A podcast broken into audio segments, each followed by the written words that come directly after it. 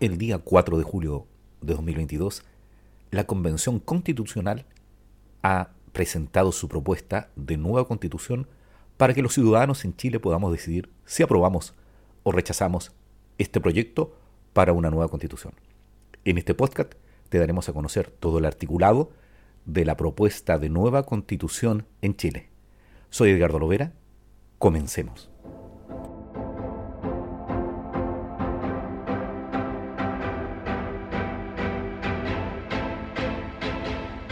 Artículo 344.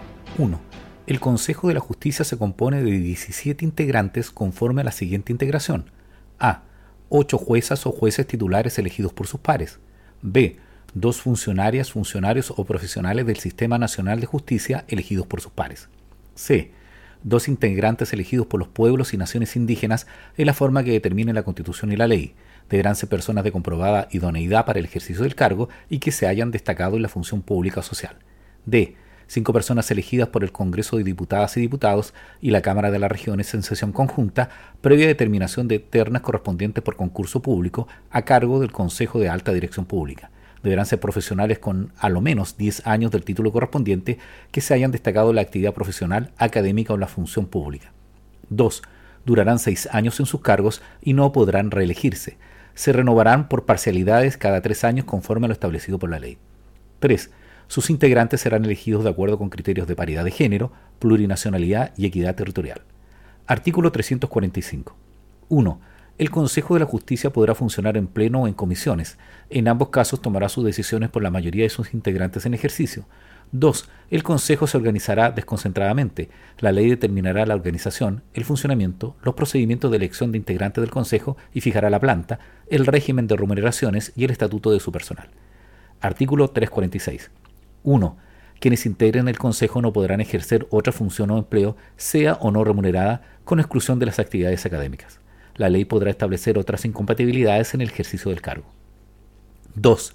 Aquellos mencionados en las letras A y B del artículo sobre la composición del Consejo quedarán suspendidos del ejercicio de su función mientras dure su cometido. 3. No podrán concursar para ser designados en cargos judiciales hasta transcurrido un año desde que cesen en sus funciones. Artículo 347. 1.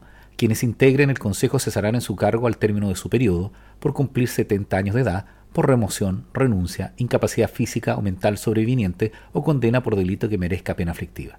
2. Tanto la renuncia como la incapacidad sobreviniente deberá ser aceptada o constatada según corresponda por el Consejo. 3. El proceso de remoción será determinado por la ley respetando todas las garantías de un debido proceso. Artículo 348. 1 el Consejo efectuará los nombramientos mediante concursos públicos regulados por la ley, los que incluirán audiencias públicas.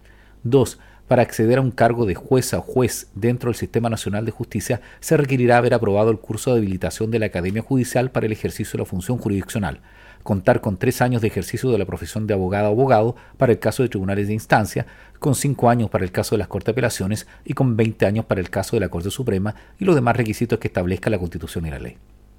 Artículo 349. 1.